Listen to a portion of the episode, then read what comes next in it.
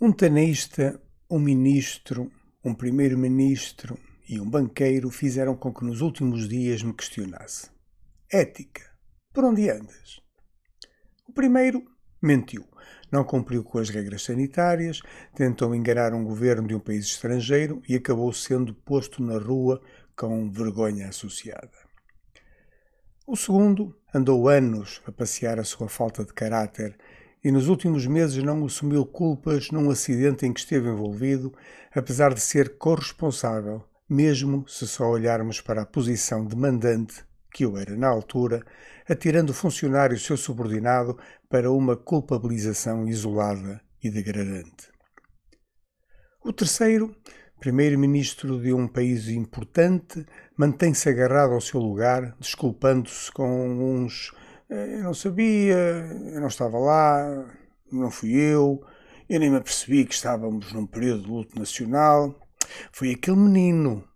E por aí fora, numa demonstração inequívoca de falta de sentido de Estado. E o quarto, banqueiro de nomeada, internacionalmente conhecido e reconhecido pelas suas capacidades e conhecimentos técnicos e de liderança, que, a exemplo do primeiro destes casos de que aqui falo, foi confrontado com o não ter cumprido com as regras sanitárias em vigor e de imediato se demitiu das funções que vinha exercendo, assumindo o erro cometido e daí tirando as devidas ilações. Se mais exemplos procurasse, mais casos como os três primeiros encontraria e, por certo, poucos ou nenhuns como o último.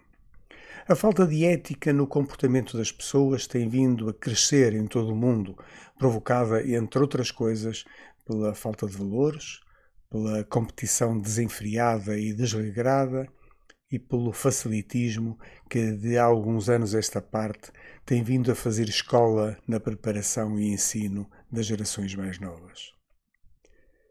E não vejo volta a dar a este flagelo. Enfim, até depois.